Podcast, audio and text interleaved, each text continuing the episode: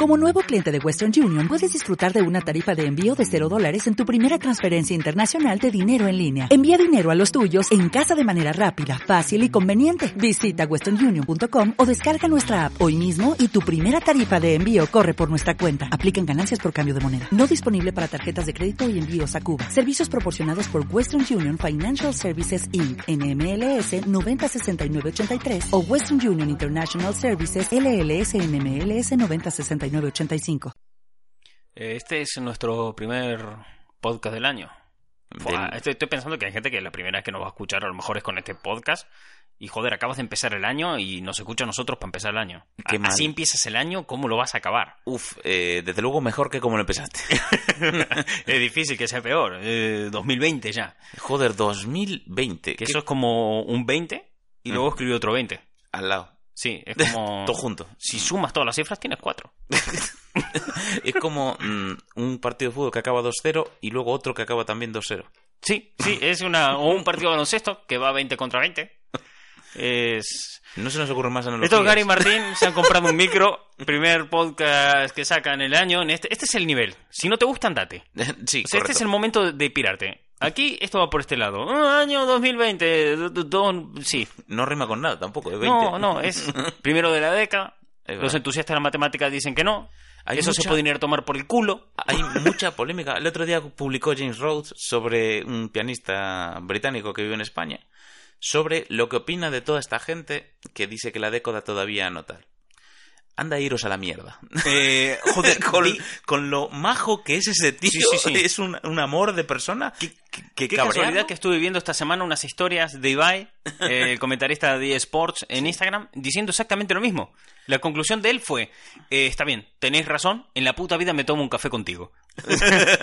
O sea, muchas veces el querer llevar la razón te lleva a estar solo. Sí, O sí, exactamente. Puedes estar, puedes tener siempre la razón o tener amigos, tú decides. Sí, eh, a ver, los, los matemáticos son conocidos, o sea, los entus- corrijo, los matemáticos no, los entusiastas de la matemática son conocidos por lo mucho que sociabilizan, por cómo lo demandan. O sea, las amistades siempre piden un, un entusiasta de matemática. O sea, hay, hay gente que va por la calle diciendo, "Jo, ojalá, ojalá mi mejor amigo supiera hacer raíces cuadradas de memoria, si no son una calculadora.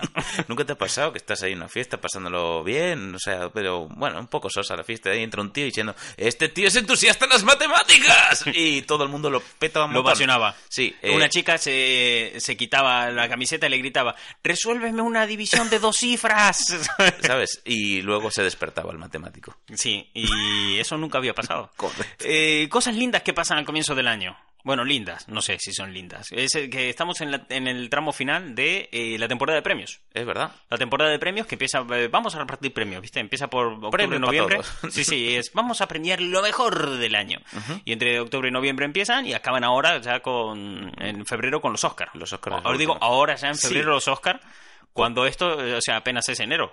Porque nos gusta vivir el futuro, Martín. Vivimos en el futuro. Vivimos tan Técnicamente ahora estamos en el futuro. O Sí. sea, porque esto, es la- o sea, nosotros seguimos en diciembre cuando grabamos. Estamos esto. grabando esto si un tr- un 30 de diciembre, por ejemplo. Llevamos eh, dos minutos de programa, tres minutos de programa fingiendo que estamos en el año 2020. Joder. Y en realidad seguimos en el año 2019, que si, te- si lo piensas es como un 20 y un 19. ¡Ay, Dios! Eh, Pero fíjate que 2019, cuando sumas todas las cifras, no te da 4. ¿Sabe? Te das. Te juro que si en el momento que compramos estos micros llegan a saber que los íbamos a usar para esto, no nos lo daban. No. o sea, venía Jeff Bezos de Amazon a decirnos, eh, no os merecéis, por favor, para esto no. Eh, Sí, eh, yo me imagino a la gente que está escuchando esto diciendo, ¿qué, qué dicen? ¿Qué dicen? ¿De qué hablan? Pues es lo que hay, amigo. eh. ¿Te puedes creer que son las 6 de la tarde? Ninguno de los dos ha bebido. Yo sí estoy medicado, pero bueno, porque llevo una gripe del carajo. Pero... Sí, de hecho, eh, cuando dice el chiste este de que 2019, si sumas todas las cifras, no te da 4, soy muy consciente de que no me metiste una bofetada saltando por la mesa para pegarme solo porque estás drogado porque estás con una gripe de- del carajo. Estoy anestesiado. En fin, la temporada de premios viene ahora. Eh, ¿Cuáles son los dos premios grandes que quedan ahora para, bueno, los temas que solemos tratar en este programa, que, que son el tema de cultura popular, ¿no? de, de esto en general. Que por cierto, aún no lo dije, pero tenemos una cuenta de Instagram que es arroba los juguetes de Martín y ahí hablamos de estas cosas y, y otras también. Mira tú, ¿eh? Y de muñecos. y de muñecos. Sí, eh, bueno, hablamos siempre de cultura popular, ¿no? Pero los dos grandes premios que vienen ahora son eh, los Globos de Oro y los Oscar. Sí. ¿no? que es como lo grande que acaba. Tema que pasa con los Globos de Oro y los Oscar. Nunca la gente queda muy contenta con ellos. En el sentido de que hay gente que está muy a gusto, muy feliz, diciendo, oh, sí, se lo merecen. Hay gente que tiene siempre un claro favorito que cree que lo va a arrasar Y y, luego, al bueno. final no tanto. Y después nominaciones que no se acaban de entender. Por ejemplo, pasó el año pasado con una crítica y, y un análisis por todo el mundo de la hostia con los Oscars diciendo, ¿pero qué hace Pantera Negra entre las mejores películas del año? ¿Cómo se atreven? Eh, después en 2016 era el tema de ¿cómo no nominan a negros? ¿Sabes? Es como, bueno, en 2016 la polémica es que eh, no Sí. se nominaron negros, 2019 la polémica es que se nominan a negros, ¿sabes? Es como, bueno, ¿qué carajos pasa? Venga, poneros de acuerdo. Bueno, entonces, el tema es ese, que viene aquí y esto no deja contento a mucha gente. ¿Por qué pasa esto? Por un lado, porque estos premios son eh, premios a lo que le ha gustado un grupo concreto de personas, ¿no? Y por otro lado, porque eh, es como que, como al tocar temas tan cercanos a la cultura popular y al tocar temas eh, tan cercanos a cosas que ha consumido mucha gente a nivel general, mucha gente cree que su opinión vale algo. O sea, mucha gente se cree como Sí. con, con derecho. Derecho. a opinar, en plan de, ah, pues, pues yo creo que la otra es mejor porque a mí me gustó más. ¿Y cómo se llamaba? No sé, super salidos, yo qué sé. Claro, hay gente que todo el mundo cree que su criterio es válido para una cala de entregas y no es válido. No porque esté equivocado. O sea, si a ti Super Salidos te parece la mejor película de la historia o crees que a todo gas es, una es un punto y aparte en la historia del cine y que a todo gas es mejor que El Padrino, tu criterio no es válido. Pero no es que, sea, que no sea válido porque tú estés equivocado, sino porque el único criterio válido para estos premios son quien, el de quienes lo organizan. Claro. O sea, si tú estuvieras en la organización, tu criterio sería válido. O sea, no es porque sean mejores o peores películas o porque tenga más o, o no más idea o menos idea. No, es porque no estás ahí. Es no claro, eres es- quien para es- decidir. Son unos premios puramente subjetivos. Si no Exactamente. te gusta, te montas tu gala con tus premios, con tus famosos y con tu polémica. Eh, exactamente, sí, así funciona esto. Entonces, claro, es muy difícil que todo el mundo quede Contento, quede contento. claro. Existen premios del público, ¿no? Así Sí. hay premios que da el público, que es un poco como, no el sé... premio de consolación para los que no ganaron People- nada en las otras. Claro, los People Choice Awards, eh, no La sé, de los adolescentes, los de, de Nickelodeon, de el- MTV, no sé. El Teenage. Que nadie se los toma en serio. O sea, cuando dices mejor peli del año, Fast and Furious, es como que nadie lo toma en serio, ¿viste? No... Los Teen Choice Awards, te digo que nadie se los toma en serio porque mm, si ganas te tiran moco encima. Entonces, ¿Cierto? Sí, correcto. De eso va. Entonces, eh, ¿qué he hecho? He ido a analizar estos premios que vienen ahora, ¿no? O sea, he ido a buscar la historia de cuál es la historia de los Globos de Oro o, o de los Oscar para ver qué pasa. O sea, quiero decir, ¿cómo puede hacer que haya una polémica porque nominen a Mejor Película a Pantera Negra? El que está escuchando esto dice, ¿cómo que cómo puede ser? Te lo voy a explicar claramente. que conste que yo siempre he defendido que había premios a los que sí se merecía estar ahí Pantera Negra, como por ejemplo Mejor Vestuario. Bueno, ya te Es digo. que es una, es una puta. O sea, todo el mundo dice, pero si el traje de Pantera Negra es, em, es Ugandan Batman. Es, eh, Ya, bueno. y efectos visuales también. claro, todas sí. las escenas estas que está todo en las peleas ahí al borde de la catarata, con todo el público mirando y haciendo coreos de fondo. Eso es una puesta de escena de la hostia. Sí, que a lo mejor los efectos no son los mejores, pero sí es muy imponente. La fotografía muy, muy imponente. Pero, por ejemplo, el, el vestuario que llevaba el propio T'Challa la Pantera Negra también. es la hostia, tiene un nivel de detalle que lo flipas. Entonces, he ido a analizar y a ver qué es lo que hay detrás de estos Mm. premios para ver qué justifique esto. Entonces, empezando por los eh, Globos de Oro, son, una son premios que otorga la Asociación de Prensa Extranjera de Hollywood. ¿Qué quiere decir esto? Que la Asociación de Periodistas que cubren la industria del cine estadounidense para el exterior son los que entregan esta, estos premios, ¿vale? Sí. O sea, son los periodistas que cubren todo lo que está pasando en Hollywood, pero para que lo conozcan fuera. Que hoy en día es un concepto que queda un poco raro con Internet, porque con Internet cualquier cosa va para afuera. O sea, yo cuando aquí en España puedo leer qué está pasando, eh, no sé, en Variety, que es medio allí habitual de Hollywood, pues, oye, pues no sé cuánto, cuánta influencia tendrá. Esta duda me llevó a ver de, de dónde había salido esta asociación, ¿no? Decir, bueno, quiero Sí. decir, cuánta validez tiene hoy en día. Eh, la verdad es que me parece completamente irrelevante, o sea, la, la validez que tengo hoy en día, porque por lo visto, bajo mi criterio, nunca tuvieron una validez real. Porque eh, resulta que es una aso- asociación que se ha creado por escritores como excusa para poder tener su propia entrega de premios. Bien. Eh, escritorios que Pues en su ahora momento... me cojo el... balón y voy a montarme mi propio partido. ¿Sabes lo que tú decías antes de, pues si no te gusta, montate tu propia gala? Pues lo hicieron. Pues esta gente lo hizo. En el año 44 fue la primera entrega de los Globos de Oro y Ajá. fue por esa aso- asociación, se creó porque, bueno, ay, tenemos, tenemos la asociación de prensa, bien, a dar premios. Fue, venga, a tope, vamos a dar premios. Hacemos algo que una gala, venga, va, damos premio. Claro, exactamente. Su rollo era un poquito, era un poquito ese. Eh, el premio que otorgan, lo que oficialmente dice los Globos de Oro, porque todo el mundo te dice, ah, Globos de Oro, dieron premio a mejor película, mejor no sé qué, mejor no sé cuánto. Bien, los premios realmente es un reconocimiento a la excelencia de los profesionales. O sea, Toma. quiero decir que lo que dan, esos son premios, los Globos de Oro, a la televisión y al cine, pero es a la excelencia de los profesionales. Realmente lo que están premiando es la calidad, Claro. el valor, la, una meritocracia en cuanto a lo que hayas conseguido y hasta dónde hayas llegado. Y es un premio de profesionales del cine otorgado a otros profesionales. Entonces, No exactamente. No, de la prensa. No exactamente, porque claro, aquí son prensa y escritores. Mm. Claro, son gente que estudiosa. Del o sea, sector es- editorial, sí. Sería un poco más, la gente, mucha gente los considera los premios de la crítica. Mm. Porque realmente son gente que sabe de cine, pero que no hace cine. Hay gente que consume cine profesionalmente. O sea, tú eres crítico, consumes cine profesionalmente. Te pagan por ver películas y a ver qué opinas de eso. Entonces, se entiende que su criterio Hmm. eh, está Sí. por encima de, de los meros mortales. por decir de una manera, ¿no? Año 44 fue la primera entrega. Sí. Eh, no hubo ningún ganador alemán, ¿verdad? Eh, no, no. ¿Qué, qué casualidad. Yo lo dejo ahí. La verdad no lo sé, si lo, no, no lo... O sea, sudé bastante mirar quién había No, ganado ese pero- año. Dije 44, esto va a, estar- va a haber una de mierda que me va a consumir tiempo en el programa, que no quiero. Porque además, eh, eh, ya en, en lo- uno de los últimos programas que hicimos, que fue analizar la, la última década, Sí. de cosas que habían salido de cine, películas y tal, hubo un montón de cosas que no nombramos. Invitamos a la audiencia que dejara comentarios sobre lo que no nombramos para que ellos nos ayuden a complementar este programa, ¿no? Yo incluso llegué a pensar, jo, si nos dejan un montón de cosas guays, podemos coger y hacer otro programa con lo que ha dejado solamente la gente, en plan guay, ¿sabes? Porque nosotros nombramos cosas que a nosotros nos parecían importantes y que por guion tuvimos tiempo de decir, porque eh, íbamos como el tiempo muy justo y muchas Muy cosas se quedaron fuera. En su lugar, recibí un montón de reclamos de gente de ¿cómo no pusiste esto? Y yo pensando, yo te juro, con el 80% estaba, mira, a llorar a la llorería.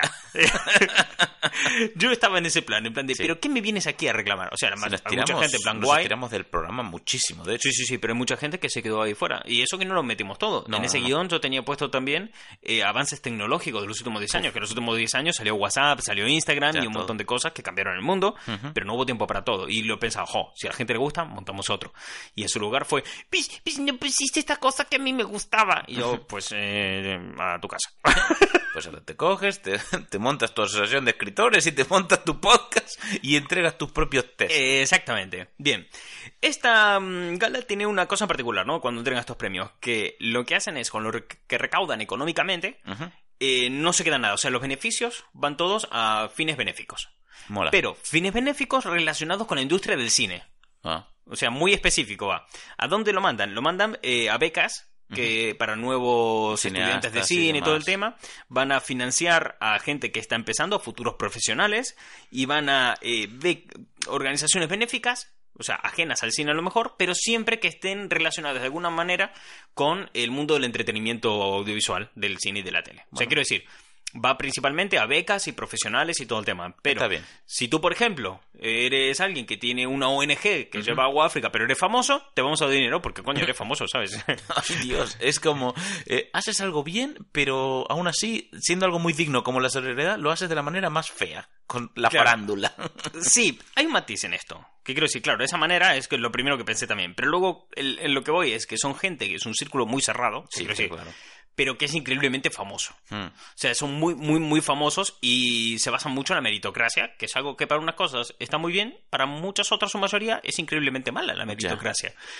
Entonces, claro, por un lado lo piensas, si son peña de Hollywood, de escritores y prensa, y están ahí metidos, y están metidos en la industria, y tienen amigos, y al final se están premiando entre ellos, que al fin y al cabo los Oscars, los Globos de Oro son peñas dándose premios a amigos, sí sí. mismo. claro, porque si te fijas, cada generación sí que tiene sus ganadores, pero es que más o menos, ¿cu- ¿cuántas veces hemos visto a DiCaprio en, Uf. las- en las nominaciones? ¿Cuántas Ya. veces a Joaquín Phoenix? Es que no hay gente, tanta gente nueva, va No. por generaciones aquello y siempre son como círculos cerrados. Entonces, vámonos a la vida real del día a día. Mm.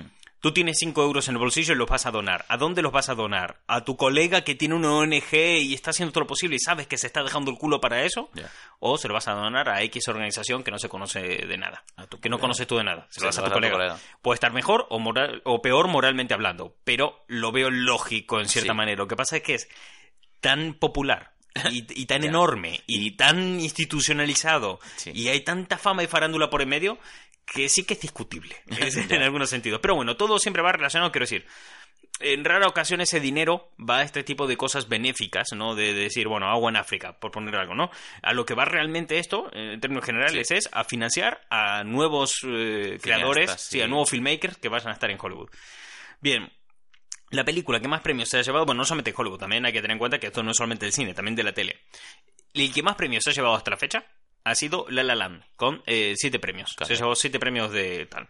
El lado jodido, las polémicas. Estoy buscando polémicas tanto de los Oscars como de los Globos de Oro. eh, las de los Globos de Oro me parecen considerablemente más preocupantes que las de los Oscars. Tócate los pies, ¿eh? Y pensé Siempre- que iba a ser al revés. Sí, es que hay un matiz. Las de los Oscars son miembros de la Academia de Cine. Los miembros de la Academia de Cine son gente que ya ha ganado premios de la Academia de Cine o cineastas tochos o gente que esté metido en la propia Academia de las Claro. Artes y de las Ciencias de Hollywood.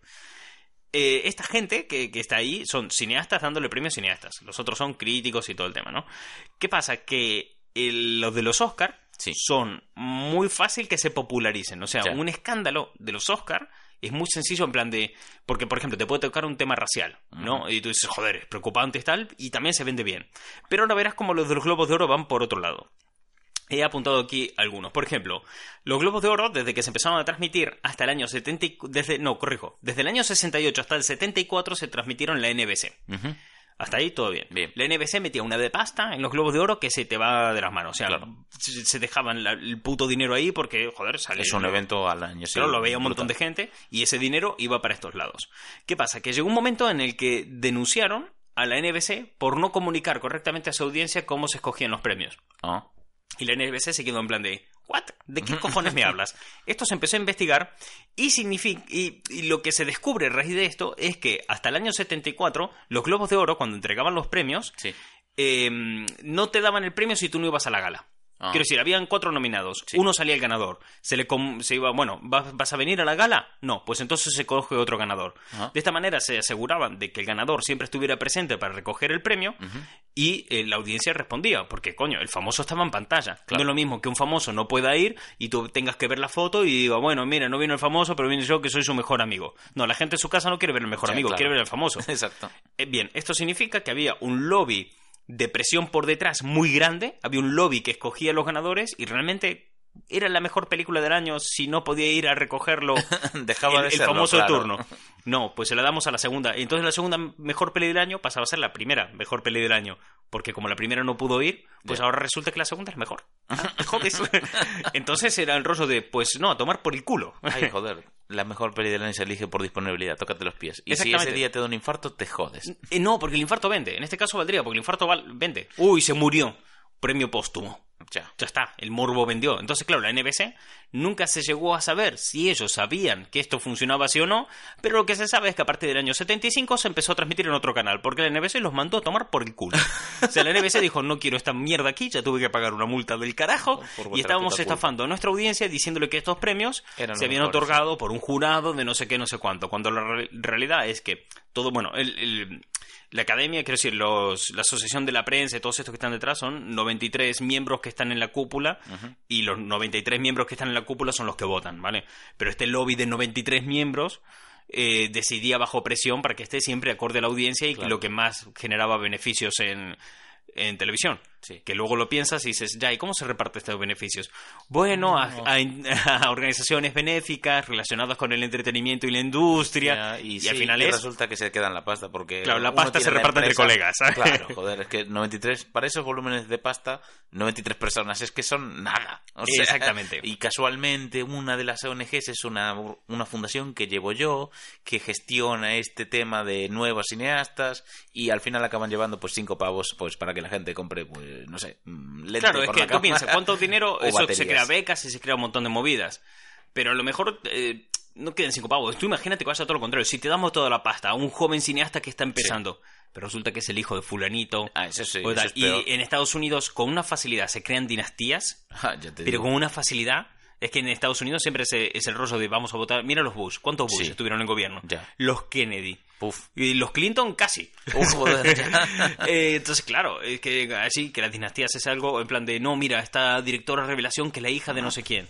Ahora, por ejemplo, sin ir más lejos, los Cazafantasmas 3, que es el más allá. ¿Cuál es una de las grandes anclas que se dan con el fandom para decir, bueno, mira, eh, vamos con vosotros. En plan de cosas de decir, vamos a tener contenta a la gente. Sí. Diciendo que el director de la película, eh, o guionista, no recuerdo ahora, es el hijo del director original que falleció. Y es como decir, bueno, sí, está bien, él, él es el hijo, lo hará bien. Que sea su hijo no No, significa que que tenga sea su talento. Pero como gustan las dinastías en Estados Unidos, Sí. toma, dinastía por el culo, ¿cómo Sí, te va a Martín gustar? hereda los típicos genes eh, de cineasta ¿eh? que Claro. están en el genoma humano. que se... Mi padre es electricista. Algún día debería probar a arreglar un enchufe. Se me daría de bien según el criterio americano. Joder. En el año 82, esta me gusta mucho, soy muy fan de esta. Sobre todo por eh, la resolución de todo esto. Es eh, la actriz eh, Pia Zadora se lleva el, el premio del jurado a mejor eh, actriz revelación. Mejor estrella revelación del año. A ver, tiene el mismo nombre que Shirra, así que es normal que gane. Se no, llama es, Adora. no, es Zadora, con Z al comienzo. Ah, casi. Entonces Eh, seguro que lo ganó de manera injusta. De manera. Bueno, eh, no adelantemos acontecimientos. Bien, resulta que ella gana el premio en 1982 por Butterfly a mejor actriz revelación, a la estrella revelación del año. Ok. ¿Qué te voy a contar que se descubre que su marido sobornó al jurado? Hondo. Sí, los invitó de vacaciones a Las Vegas. Sadora. Cogió al jurado y dijo: Chicos, Las Vegas. Eh, Las Vegas este fin de. y se las llevó a Las Vegas. Eh, a mayores, pagó una cantidad absurda de publicidad para la película para que todo el mundo vea la peli. Sí. Se quería asegurar su marido de que todo el mundo iba a ver la peli porque así su, su esposa Eh, ganaba ganaba y estaba feliz. Y era tal. Y claro, todo eso fue el tema de, joder, estuvo feo. Pero aquí el marido ofreció algo, pero el jurado lo aceptó también. Peor por parte del jurado que el Sí, tipo. que del hijo de puta, tú tenías la opción de no serlo. Esto es como lo de corrupto, me refiero. Está la responsabilidad del, del policía, del juez, del el que sea corrupto en cuestión, pero también está la responsabilidad del otro fulano. que fue el que lo ofrece. Que fue el que lo ofrece. Que a, a ese nunca se le dice nada. Claro. Pero. mm, Es que además cuando te dicen, no, es que tal político acep- aceptó soborno de no sé qué empresa. Ya, ¿y el empresario? Hijo de puta el político. Ya, pero es que el empresario. Y tú le compras esa marca, cabrón, ¿sabes? Pues aquí el marido lo mismo. Qué cabrón. Y el, y el jurado que lo aceptó, peor aún. Porque él tiene una responsabilidad. Pero no fue el motivo por el cual le quitaron el premio. ¿Qué dices? No, hubo otro motivo. Anda. Gran parte de la campaña publicitaria era para que ella se revelara como actriz novedosa. Pero no era novedosa. Anda. 17 años atrás había hecho otra película. No. Se ¿qué? llamaba Santa Claus y los marcianos. Ay, joder, eh, te perdiste el premio por Santa Claus y los marcianos. ¿Te imaginas la cara de, de esa actriz cuando le den a actriz revelación y luego se lo van a quitar? No, perdona, pero es que en Santa Claus y los marcianos hice la puta madre. Una peli que seguramente no llegó a ningún lado. esa película me, Sí. per- me perseguirá eternamente. Oh, Lo peor es que tenía cuatro años cuando hizo esa peli. Condenada por una peli que hizo de niña. O sea, automáticamente te, te Porque ya no eres actriz lo de revelación. Claro, porque ya eres actriz. No, no has aparecido, no eres novato. Ese premio se le daba a la gente, porque más esa categoría creo que ahora ya no está como tal, la, la han ido Mm. cambiando, que bueno, categorías van cambiando siempre, pero ese premio se le daba a la gente que Que estaba a los novatos. Era la manera de destacar a una persona que acaba de empezar para que su carrera fuera avanzando. Es en plan, ese premio a la excelencia. Este es nuevo y lo ha hecho tan bien que merece un premio por decir, joder, eres el novato del año. Ay, Pero no, no puedes ser novato si ya has trabajado en eso, si ya has hecho otras películas. No, no, no puede ser tu, tu primera película o una que no lo es. O sea, tienes una sola primera película en tu carrera y su primera película fue Santa Claus y los marcianos. Qué injusto y qué mal. Pero por otro lado, bueno, como también fue conseguido por soborno, que se joda. o sea- Hubo un caso en Argentina de, de- creo que fue el actor Alfredo Casero, Ujú. Que le dieron el premio a Artista revelación. artista revelación y lo devolvió porque dijo, llevo, no sé, 10 Sí. años haciendo mi Ah, trabajo, una cosa fue así con era. el disco este Shimauta, que había hecho un, un disco en japonés el tipo. Sí.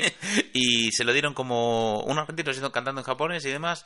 Y, Y lo rompió, lo sí, petó un creo- montón. Le dijo, fue nombrado para los premios de, de la música, como disco revelación y no sé qué, no sé cuánto, y él dijo, yo lo agradezco, pero tengo una discografía de seis, así que vengo a devolverlo. El disco aparte fue a la gala, fue a aceptarlo y luego a devolverlo. Claro, es que no puedes eh, recibirlo, es que no, no va, o sea, no está, está mal, no puede ser. Eso. invitó a, a la gente del jurado que escuchase el resto de su discografía. Los hizo quedar como unos gilipollas. Me encantó. La verdad que estuvo muy guay.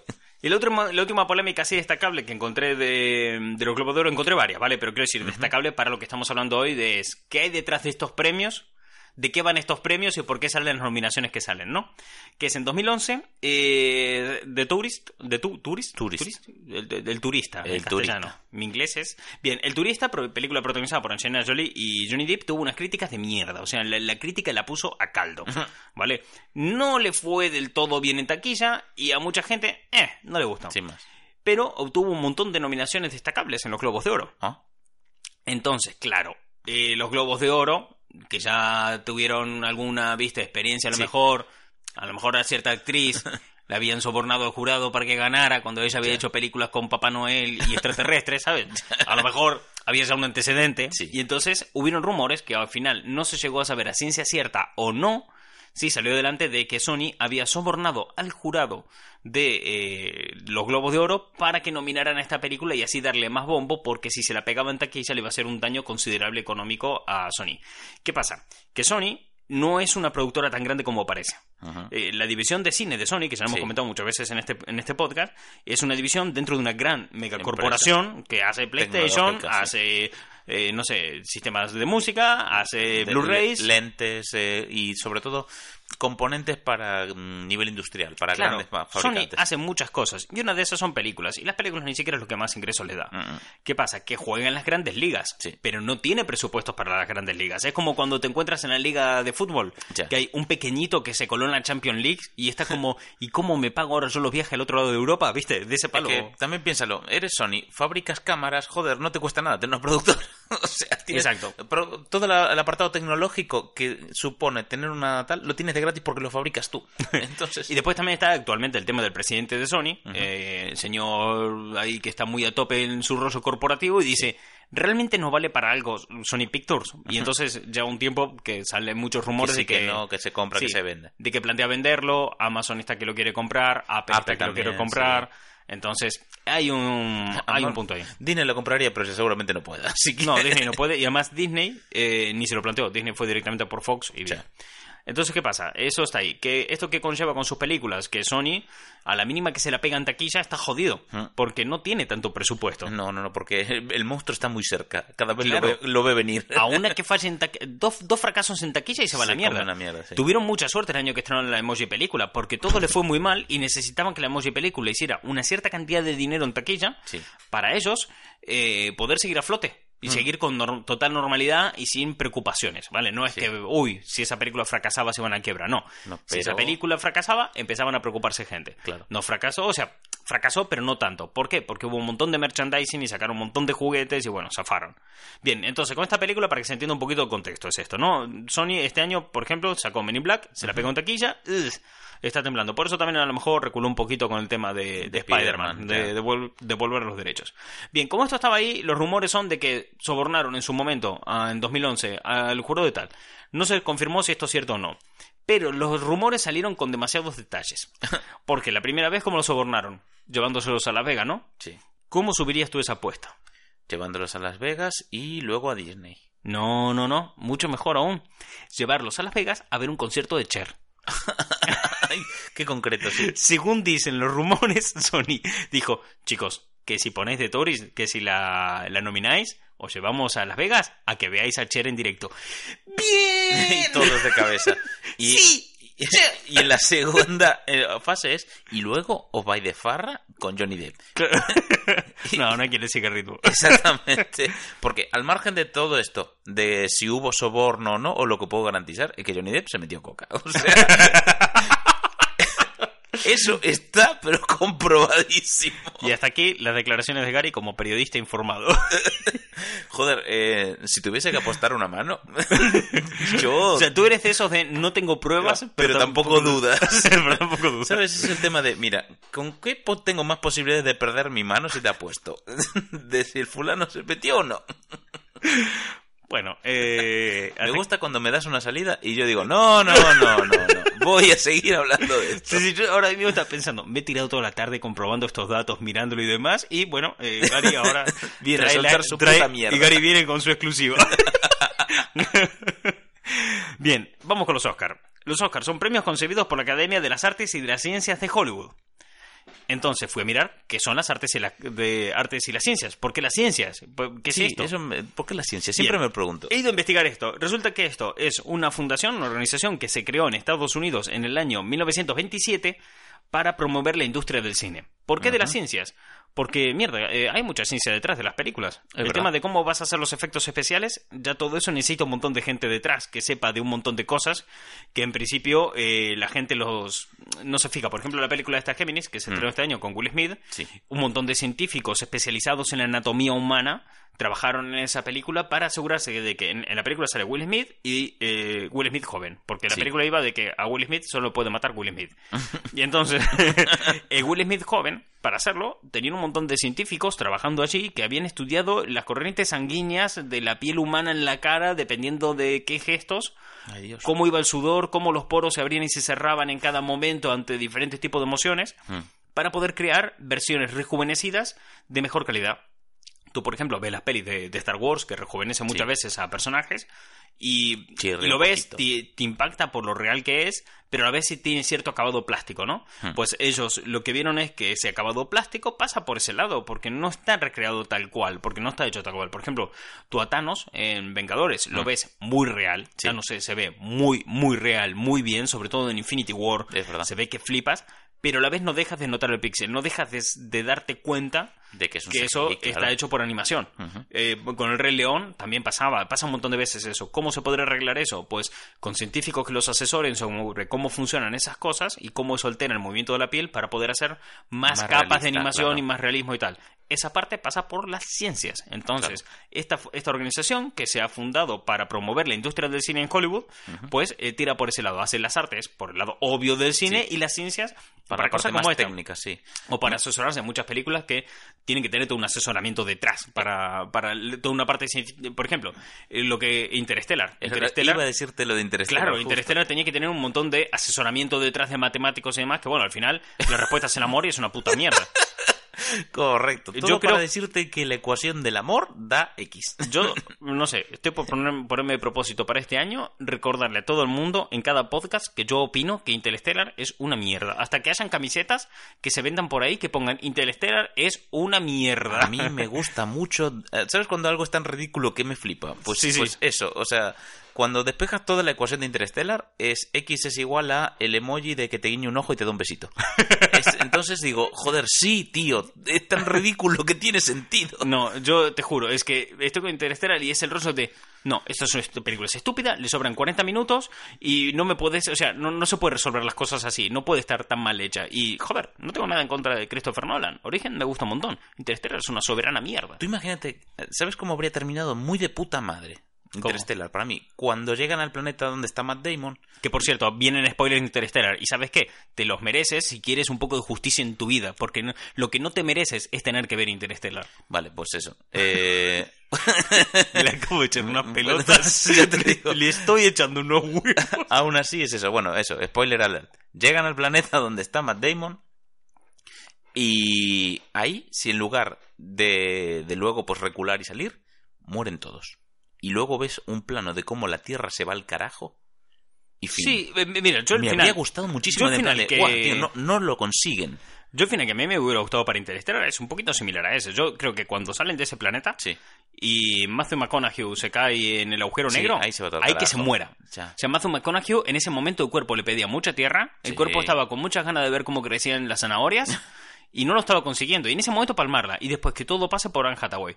Que es- y además ese momento de mujer empoderada salvando la puta humanidad, Ya, haciendo tío. la terrigénesis en otro planeta, eso, Eso lo que que- es sí. O sí, sí, sí, utilizando el rollo este de embriones que tenían. El amor es muy Eh. lindo, pero ¿sabes qué es más lindo? La, la ciencia, porque te saca la- adelante en la vida. Mira, por ejemplo, hay, mira, es que la gente, es que yo ya estoy viendo que van a perseguir con antorchas y rastrillos por decir esto, pero la misma idea la plasma Star Wars Episodio 8 y lo- creo que lo hace mejor que Interstellar.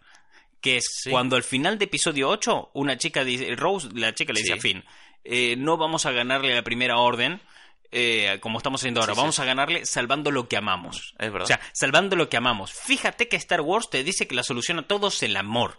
Y esa frase está mejor hecha. Y no te estoy diciendo que sea bueno ese momento. No, ¿no? no, a mí, que con este episodio 8 me flipa. Pero no te estoy diciendo que esa escena concretamente sea lo mejor de la peli. Y mucho menos, ni de broma, es lo mejor escrito de Star Wars. O sea, lo estoy poniendo en un punto medio, tirando mediocre dentro de Star Wars. Y aún así, Sigue siendo mejor que lo está haciendo mejor. Ant-Man, Ant-Man, Sí.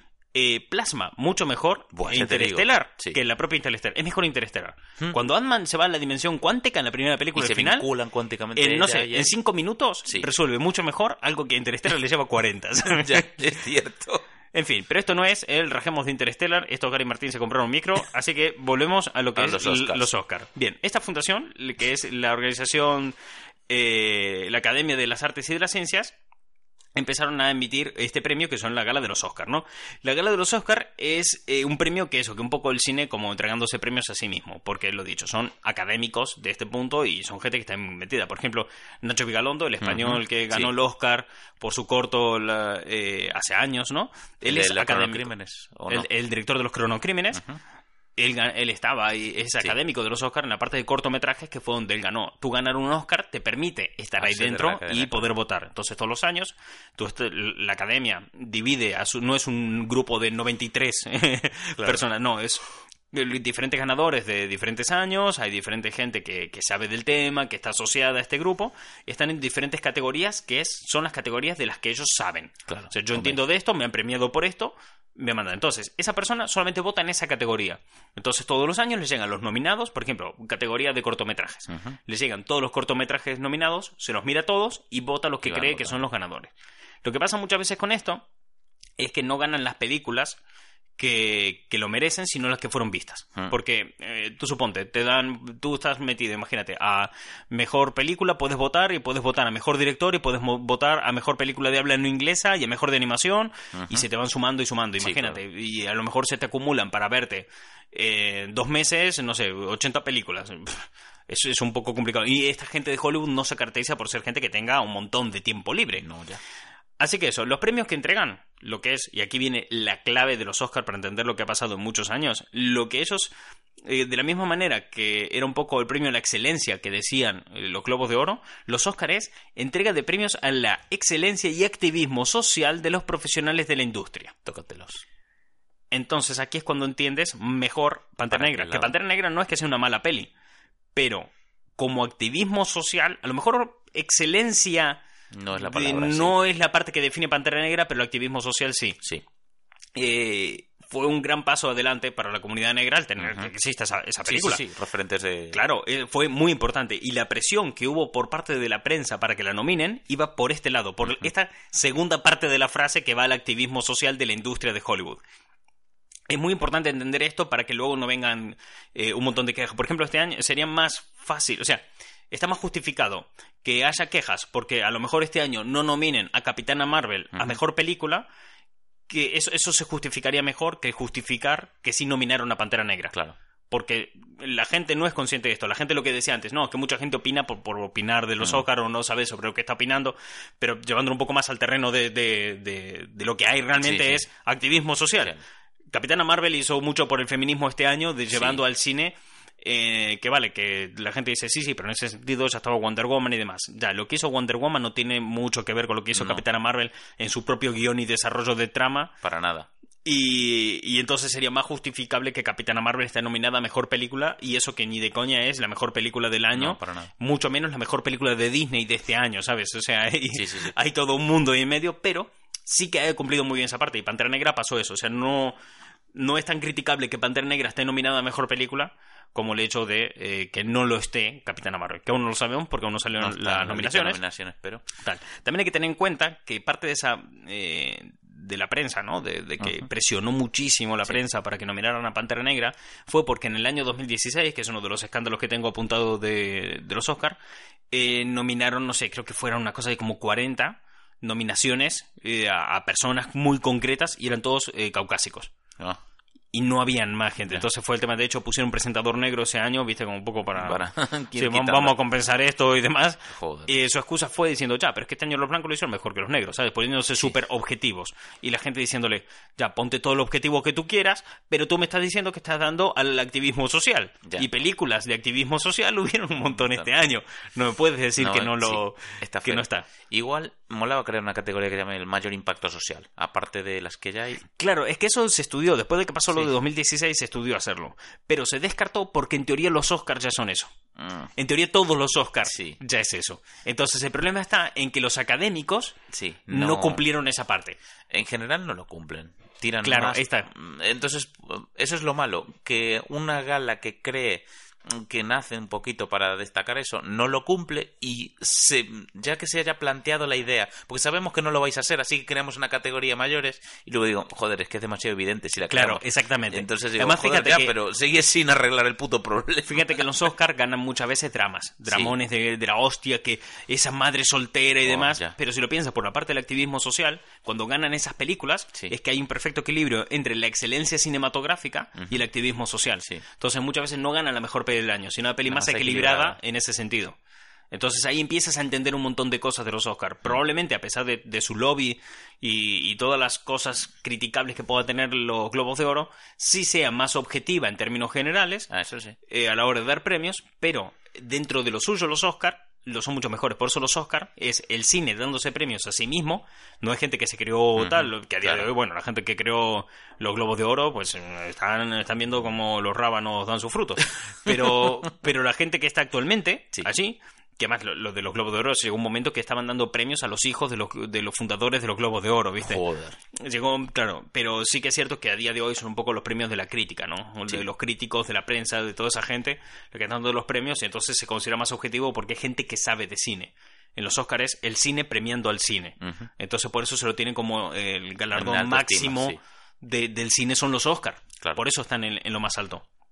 Entonces, eh, cuando ves esto y empiezas a entender un poquito más, pero hay una clave a mayores sobre su fundación que te da a entender un poquito más por dónde va este, este rollo, sobre todo el tema de cambiar categorías o meter más premios o quitar, o quitar algunos, que es que el fundador de los Oscar era el presidente y fundador de Metro Goldwyn Mayer Ah, que es la Sí, productora sí, sí. que, por ejemplo, sacaba delante las películas de James Bond, ¿no? Por poner un ejemplo. ¿Qué pasa? Que el objetivo de estos premios era enaltecer las cosas buenas que había en la industria del cine americano, de la industria del cine, para así de paso darle un poco de mejor imagen a la industria del cine. La industria del cine no tenía una muy buena imagen. por aquel entonces no, ni de coña. Y tenía una imagen similar a la que puede tener hoy Disney, en el sentido de, Buah, solamente hacen basura y la gente lo paga y es espantoso. Sí, muy comercial, muy- ¿Te acuerdas? Hace unos cuantos programas hablábamos aquí de que eh, estaba Scorsese desprestigiando el cine de Marvel, ¿no? Diciendo que eso no era cine. Sí. Y que nosotros que comentábamos es que era gracioso que en su momento, cuando Scorsese era joven, se lo criticó de lo mismo, porque él se le criticaba de que él vendía estereotipos de racistas Sí. Y que a mayores él lo que hacía era enaltecer la violencia, ¿no? El, el clásico progre de ayer, conservador de hoy. Claro, entonces lo que se le criticaba a Scorsese es no, porque vosotros eh, estás ahí metiendo un montón de violencia y el cine no es violencia, el cine es narrar cosas, decían a Scorsese. Tú tienes cosas muy violentas en pantalla, pero eso no es así. El cine eso es otro tipo de arte, son unos planos sostenidos y poner ese Sí. tipo de crítica generacional. Vale, hay un momento en el que siempre te encuentras, como pasa hoy en día, que tienes gente joven haciendo cosas nuevas y viejos criticándolo. El, el jo- el joven progresista Sí. ahora es el viejo conservador que decías en un momento y todo tal. Pero cuando eh, la industria apareció, Sí. no había viejos conservadores, No, porque ni había un precedente ni había nada. en pañales, claro. A mayores de eso habría que sumarle que no había unos derechos laborales como los de hoy en día, estaba toda una guerra de patentes entre empresas que lo flipas, se estaba industrializando todo a saquísimo cuando había una corriente de artistas muy fuerte que venía de Europa. Sobre todo pasó en la ya pasados los años, ¿no? Porque esto se fundó en, el- en los años 20, pero ya en los años 40, cuando llegaron tantos eh, cineastas europeos, había una corriente de la hostia, entonces se habla así, joder, ¿cuánto arte hay aquí? Lo estáis jodiendo con vuestro capitalismo, cerdos, cerdos capitalistas, ¿sabes? Gritando todo el mundo.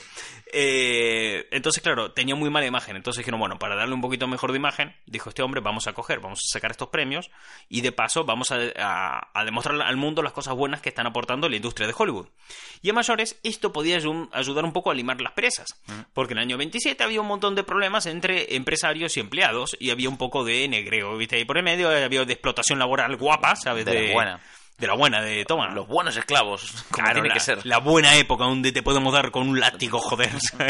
Entonces, eh, no era bueno. Entonces, claro, las negociaciones en, el- en los años 20 fueron muy fuertes, porque Sí. además las crisis estaban ahí golpeando fuerte económicamente. Y entonces las negociaciones eran muy fuertes, había mucha huelga y había muchas protestas y mucha mierda y todo iba a ir un paso eh, más allá, ¿no? Iba Sí. a ir un pasito más adelante. Más tirándose a la revolución, sí. Entonces, ¿qué se hace aquí? Se ponen estos premios y dicen, bueno, si ponemos estos premios vamos a poder poner un poquito de paz, ¿no? Entonces hacemos que el empresario destaque cosas buenas de, del empleado, ¿no? Porque le entrega un premio, porque bueno, uy, qué bien hiciste la fotografía, toma un premio por tu fotografía, qué linda que estaba. Se siente reconocido, sí. Claro, y el empleado dice, bueno, está poniendo por su parte. Entonces, lo que ha hecho los Oscars en un comienzo Un es limar perezas entre empresario Sí, sí, y empleado. Entonces, los Oscars era un poquito eso, ¿viste? De vamos a poner un poquito aquí de, De de orden, hermandad, sí, sí, sí, sí. de orden, y lo, lo promovía este, este hombre, ¿no? El presidente de la Metro Goldwyn Mayer. Y esto cuando lo leía me recordaba un poco a la última temporada de Bojack Horseman, que la última temporada de Bojack Horseman eh, tenían en Hollywood un problema en el que los becarios y los asistentes personales Sí, no estaban reconocidos. eh, que pe- pedían, tenían una exigencia muy clara y era que lo dejaran de tratar como basura, ¿no? Entonces ellos se acercaban a los lobbies de Hollywood y les dicen, bueno, vamos a ir a la huelga, a no ser que cumpláis nuestra única exigencia, dijo el tío de los lobbies. Bueno, vale, eh, ¿cuál es? Dice, que nos dejéis de tratar como basura. Bueno, estamos en un punto muerto. Sí. y el día siguiente empieza la huelga más grande Esas negociaciones de, la hostia, sí. de Hollywood. secretarios, Claro, sí. de, de becarios, de todo. Y todo se va a la mierdísima Ya. y ves unas negociaciones súper turbias por parte de todo el mundo. Eh, me recordó mucho eso. O sea, realmente esa parte de Bojack Horseman, que por cierto es una serie que os recomendamos un montón, a Mil. diferencia de Interstellar, eh, la tenéis en Netflix y es muy buena. Eh, me recordó un poco a ese punto, ¿no? Porque además Bojack Horseman hace muy bien esto de coger historias de Hollywood y Sí. plasmarlas a través de fábulas en su serie. Eh, por ejemplo, lo hicieron en la primera temporada cuando, eso es claro, todo ocurre en Hollywood, hasta que en un momento se rompe el cartel de Hollywood, la D se la D. cae y entonces pasan a vivir en Hollywood. Sí. Porque es más barato cambiar el nombre a la, ciudad que reparar el cartel. Que era mucho más caro. Esto es una historia real. Esto realmente pasó. La, la ciudad se llama Hollywood Land. Sí, y una tormenta mandó Land a tomar por el culo. Y dijeron, bueno, pues, pues ya está. Hollywood. Entonces se queda en Hollywood. Sí. a la mierda. Bien, las. Entonces, claro, cuando vas a buscar las eh, críticas y las polémicas de los Oscar, son todos como mucho más sonadas, mucho más tal, porque coño, siempre. O sea, quiero decir, ¿tú te sabes alguno de los nombres de los que estén metidos en los 93 personas que deciden los Globos de Oro? Ni de coña. En la puta vida. Bueno, Pero sé que Nacho aquí hablando. Toma. no, eso es 92. de, de- hablo de eh, esos los globos de oro, te decía. Ah, de los Globos de Oro, no, es verdad. No, no, de los Globos de Oro ni de coña. Claro, pero en la Academia de Hollywood sí te salen Sí, nombres. sí que lo sabes de sabes. gente que está ahí, sabes que hay gente que está ahí. Con que sepas un par que hayan ganado premios y sean tochos, sabes que votan y demás. O sea, es. Eh, puedes soltar tres nombres y equivocarte en dos, Ya. ¿vale? Es, es sencillo. Entonces, claro, como son todos mucho más famosos, a la mínima que haya, salta por los aires. Mm. Pero estas críticas van en otro sentido, ¿no? O sea, estas, estas polémicas, ¿no? Cuando vas a buscar en internet polémicas de, de los Oscars, te sale estas. De, de las otras, sí que las ha habido, pero, pero no son tantas, o sea, no, no son tan brutas, no son Claro. tan institucionalizadas como algo que, por ejemplo, la NBC, eso duró desde el no- 68 hasta el 74. Uf, es que, Fueron claro. muchísimos años súper institucionalizados y esto funciona así, te jodes si pasas por el aro. En los Óscares ocurre algo, lo destapamos, al año siguiente se acabó esta mierda. Es verdad. ¿Sabes? El- Sí que es cierto, ¿eh? Lo de la NBC se sabía a, a voces hasta que lo denunciaron. Por eso está la duda de si la NBC lo sabía o no. Porque la NBC siempre ha dicho que no. Pero no puede ser cuando ya esto era un secreto a voces. Cuando tantas veces te han negado un premio por no haber ido, lo que sea, ese- canta un poco. está feo, sí. Eh, ¿Qué pasa? Que, que sigo diciendo que tampoco esto es soltar mierda contra los globos de oro ni dejar a los globos de oro como los villanos, sino que a día de hoy, de hecho, la prensa que tienen es que los globos de oro son mejores premios que, Sí, que, que los los Oscar. Oscar. Porque además los globos de oro tienen una cosa que es que ocurre entre los Emmy y los Oscar. Y premian a la televisión y al cine. Entonces son unos premios de transición muy buenos entre ambas cosas. Entonces, como vienen después de los Emmy, para la tele son como los Oscar de la tele. Claro. Pero como también premian el cine y viene antes de los Oscar, es como que son los Emmy del cine. ¿Sabes? Como- Sí, sí, sí, son, están a mitad de camino entre los dos. Sí. Exactamente. Entonces, eh, lo que no es que los globos de oro sean jodidos ni malos, no. O sea, lo que quiero que quede claro es que son la misma mierda, ¿vale? No, pero está guay. También te digo, eh, cobran mayor protagonismo porque la tele está cobrando mayor protagonismo. En la tele me refiero a Netflix y streaming en general. Uh, eso es un temita Netflix. Ese, Sí. De hecho, es que estuve a punto de meterme en este programa y dije, mejor lo dejo para el Lo siguiente. dejamos para otro. ¿Qué está pasando entre Netflix y, y estos premios? Porque hay, hay una chicha ahí digna de comentar. Porque de hecho daría para un programa entero analizar las jugadas de Netflix para darle cuatro estocadas a la industria del cine. ¿eh? Pero ese es el tema. Mm, Piensa que desde Perdidos las macroproducciones en series mm, cada vez son habituales y ahora ya son un estándar. Y si no, mira Juego de Tronos, que Sí. tenían un, un presupuesto para cada capítulo que mm, a muchas pelis les habría gustado. Sí, o- obviamente. Desde luego, pues eh, su repercusión es mucho más grande. La gente, todos consumimos series, o sea, es raro que alguien no te consuma, que sea mm, vis a vis en Antena 3 eh, o yo que Sí. sé, cualquier otra cosa. La Casa de Papel, cualquier otra que esté muy popularizada. Por eso también cada vez reclaman más atención en los premios y, y eso hace que los premios que ya estaban premiando las series ahora tengan mayor validez. A mí por eso me gusta mucho, por ejemplo, eh, Eras una vez en Hollywood. Sí, Eras una vez en Hollywood habla muy bien de ese tema, la Es de verdad. Tarantino este año, de hablar de cómo la tele le puede estar pasando un poco en calidad por encima a- Sí, al cine en muchos cine. aspectos. Que conste que igual aún así debo decir que 2019 me parece un muy buen año de cine. pues fue muy bueno, sí. Hemos estado, de hecho, antes de empezar el programa, hemos estado analizando las películas de este año y viendo la lista de películas destacables de este año y decir, hostia, es que la, la lista es larguísima. Y ya hace un par de podcasts Hace- también estábamos hablando de que teníamos estrenos buenísimos prácticamente todas las semanas o dos Hace años que no, que no había un punto de decir, hostia, la lista de películas destacadas de este año Sí. eh, no, no recuerdo que fuera tan larga como la de este. De hecho, me pasó este fin de semana que decir, joder, eh, pensando, bueno, ya está, ya vi las grandes películas de este año, me quedan cuatro títulos, pero las Sí. tochas las vi, y me vi este fin de semana Parásitos, la, la película coreana, y dije, me cago en la puta, la mejor peli de 2019 me entra en el tiempo de descuento. Fue un gol de Sergio Ramos en el 95, ¿sabes? Fue de, de ese palo, ¿viste? De decir, sí, sí, "Buah, ¿qué guau". me estás contando, ¿sabes?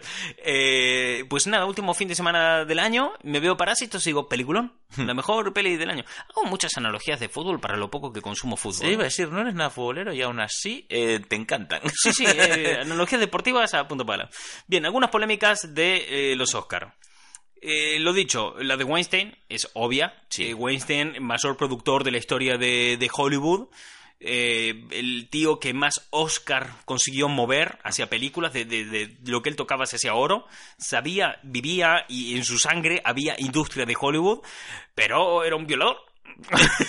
Ay, que temita. Era un tío realmente espantoso y horrible y a través y una vez que se destapa todo el caso Weinstein, salen a la luz todo el Me Too y sale todo Sí. este escándalo que destapa tantos violadores. 2016 fue el año de por favor que no se muera mi actor favorito. Ya. 2017 fue por favor que mi actor favorito no haya violado a nadie. sí. Eh, y todo salía a partir de ese, de, de ese punto de Weinstein, que fue el escándalo más sonado de los Oscar y de la historia de Hollywood en general. Y fue algo que no hay vuelta atrás con No, no, eso. eso O sea, cambió. además eso lo cogió toda la carrerilla del, del feminismo que venía creciendo de, de la oleada, que es tochísima. La, la oleada de feminismo que estamos viendo ahora es la más fuerte de la historia, Sí. solo por el hecho de que existe Internet y redes sociales. Y el eco es inmenso. Claro, porque antes en todas las oleadas del feminismo habían sido muy grandes, muy fuertes, pero eh, habían sido eran acalladas y núcleos frenadas por prensa. quizás. Claro, no solamente a callar de frenar, sino que no podían más porque siempre había grupos en sitios haciendo cosas. Ahora con internet todas las mujeres pueden hablar entre sí, da Sí. igual donde estén. O sea, una japonesa puede hablar con una americana sin ningún tipo de problema en tiempo real. No, Eso es. No hay fallo. Entonces, todo esto lo cogió por el medio de lo de Weinstein y, y a la mierda con todo.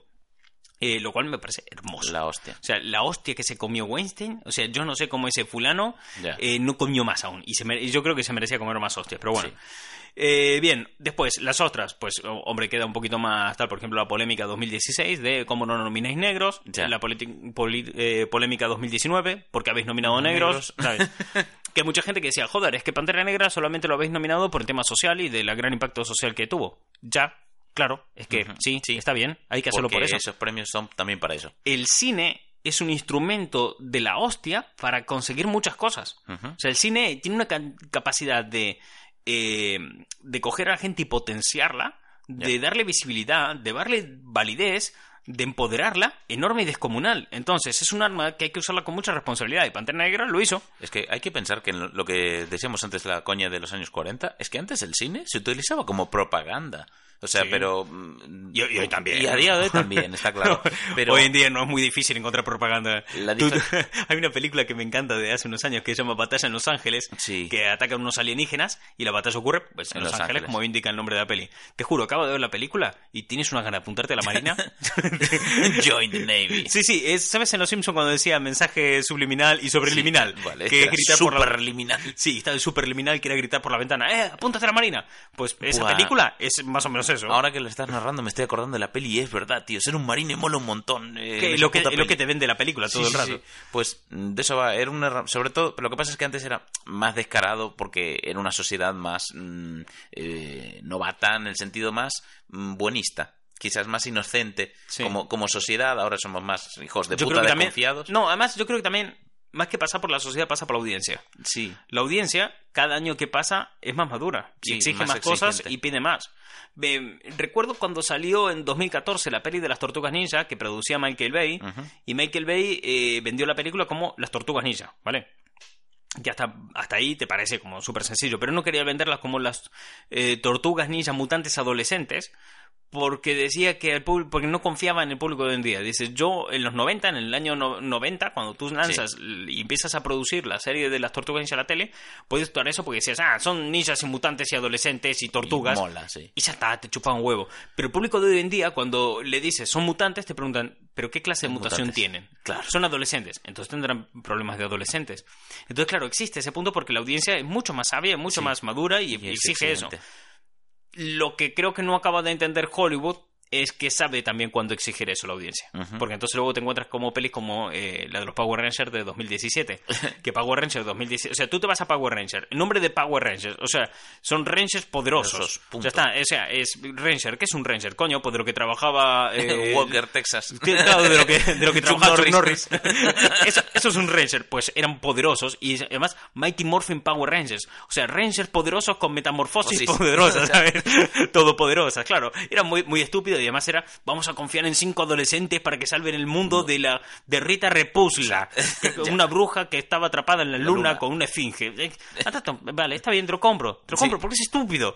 Está bien, tiene que ser así. Entonces, bajo el planteamiento que decía Michael Bay, es muy difícil plantear esas cosas hoy en día porque cada concepto iba a ser sobreanalizado.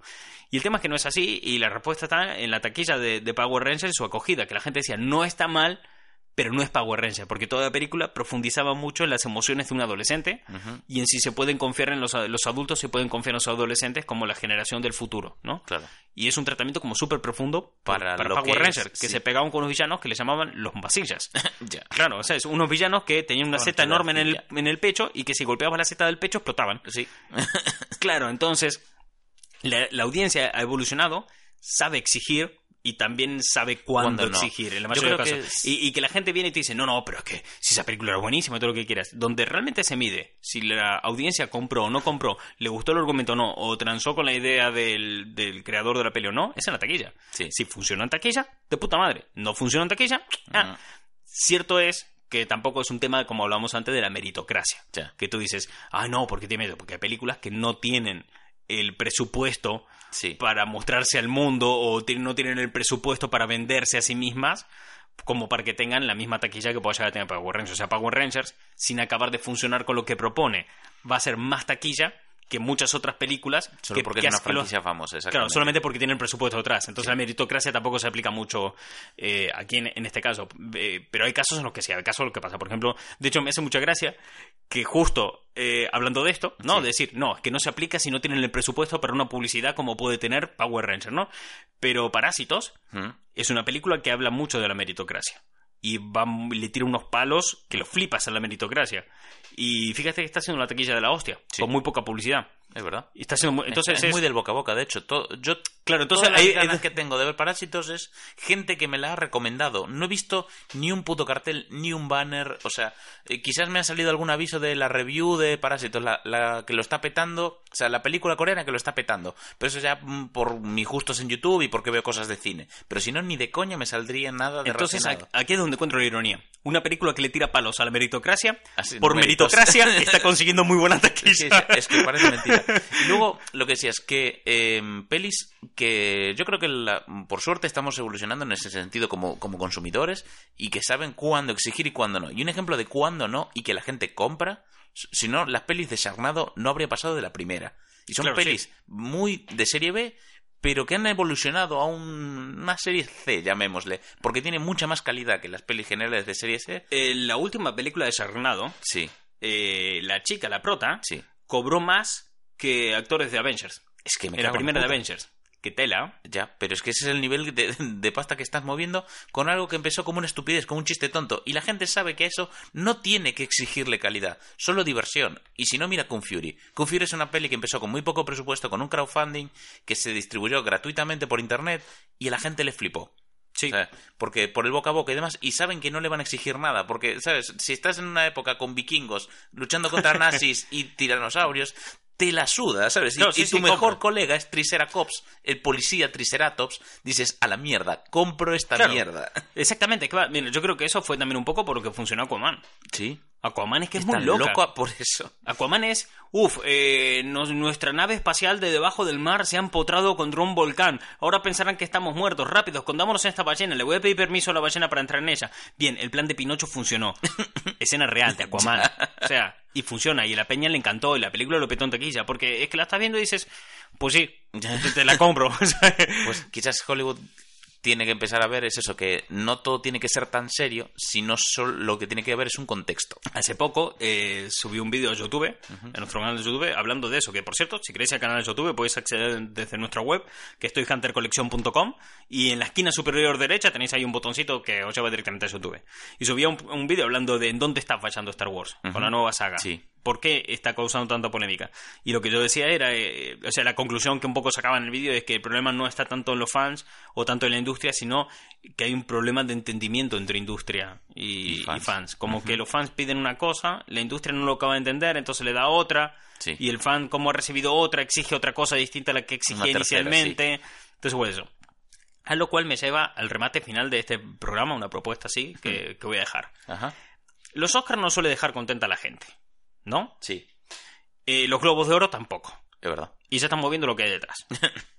Entonces, idea. Así a lo loco. ¿Y si hacemos nuestro propio premio? Los Gary Martin Awards. Uy, no le había puesto nombre, pero ese nombre me ha encantado. Ay, Dios mío, sí, me... me- Yo lo que había pensado es hacerlo un poco rollo eh, eh, Rotten Tomatoes. Rotten Tomatoes me gusta porque Rotten Tomatoes Sí. a la hora de poner la puntuación a las películas eh, se divide entre lo que opina la crítica de la prensa oficial y lo que opina el público. ¿no? Entonces, aprovechamos que la cuenta de Instagram ya tiene más de 8.000 seguidores. Vamos a aprovechar eso. Hombre, pues sí. 8.000 personas que ya le gustan las cosas que hablamos en este programa, que ya le gustan los temas que tratamos allí, todo siempre es cultura popular, y siempre nos ha sorprendido la gente porque siempre te esperas de que eh, la gente te defienda películas indefendibles, por decirlo de una manera. Pero al final, coño, te dicen cosas buenas y además desde, siempre desde el respeto y desgraciadamente desde el miedo. Ay, es algo sí, que he visto. Que hay gente, por ejemplo, cuando hablamos de Star Wars, hay gente que nos decía, pero más no uno, varios, diciendo, a mí no me gusta Star Wars, por favor, no me matéis. Sí. Nadie debería tener miedo A por su decir de a mí no plan". me gusta esta película o a mí me gusta esta película. Nadie debería ser criticado por eso. Si a ti la película te aportó algo, te enseñó algo y te hizo sentir bien, la disfrutaste y tal, estás de puta madre, tío. Que- Si para ti la mejor película de la historia es, no sé, eh, X-Men Origen, vete a tomar por culo. No, mentira. Eh, no, si es la que más te gusta, de puta madre. O sea, eh, hago muchas coñas con con, todo el tema de Interstellar, pero joder, si Interstellar te inspira en la vida y te parece la hostia y te parece genial, pues bienvenido sea. Entonces, hacer nuestros propios premios. Si cuaja, lo hacemos anualmente. Entonces, dividirlo entre lo que opina la peña y lo que opina la gente que sabe. Entonces, nos buscamos de aquí a, a próximos programas, a que lleguen los Oscar o demás, alguien que sepa de cine. Vale. Tenemos a alguien que sepa de cine aquí, pero que lo sepa bien. Sí. Que, que sepa que haya estudiado, que si haya, se ha trabajado mejor, que, que, que sepa. Realmente que dices, mira, eh, yo sé de cine, tú te calles la puta boca. Y que nosotros nos callemos la boca. ¿viste? Oye, que nos manden a callar. me Sí, sí, eso. una persona que venga y nos haga callar a nosotros, dos hombres blancos de mediana edad. Eh, Buah, mediana edad, pavo. Tenemos 30. Te- tenemos 30. eh, mira, entre los 30 y los 60 eres mediana edad. Vamos a morir a los 60. Entre los 30 y los 60 eres mediana edad. A partir de los 60 ya la gente empieza a poner en duda porque te... Eres un viejete, ya Claro. chocheas. Entonces, traigo así y nosotros, por nuestra parte, nos ocupamos de hablar con la audiencia, hablar con el público y que nos digan cuáles han sido las pelis que se tendrían que llevar pre- pelea primer año. Te va a estar claro que lo hacemos entre nosotros, hay 8.000 personas, ¿viste? Sí. La, la gala de los Oscars se transmite en 100 países a la vez. A ver, llegamos, obviamente es algo de los jaja, no lo tomamos en serio porque todos nos lo tomamos muy, muy, la Muy a cultura, en este programa la cultura popular nos la tomamos muy en serio y en la cuenta de Instagram más A aún. tope. Y en la web ya ni te cuento. Entonces, eh, con cierta seriedad, vamos en serio, pero todo por los jajas. En el momento Siempre. que haya mal rollo, la verdad, gente toma luego. por el culo. En plan, a llorar a la Sí. sollería, no te quiero aquí, te vas a tu puta casa. Será un espacio hater free, así que nada, comentad lo que queréis de, de las pelis que sí os gustan. Y entonces hacemos, cuando tengamos unos ganadores, pues yo qué sé, les escribimos. Os ya ha ganado. Bien. Te, te he llevado, no sé, una foto nuestra. Una foto de nuestra ¿Te audiencia. imaginas que alguien nos responde? Te llamamos, sería maravilloso. ¿Te imaginas que, no sé, le damos un premio a Taka Waititi como mejor director loco?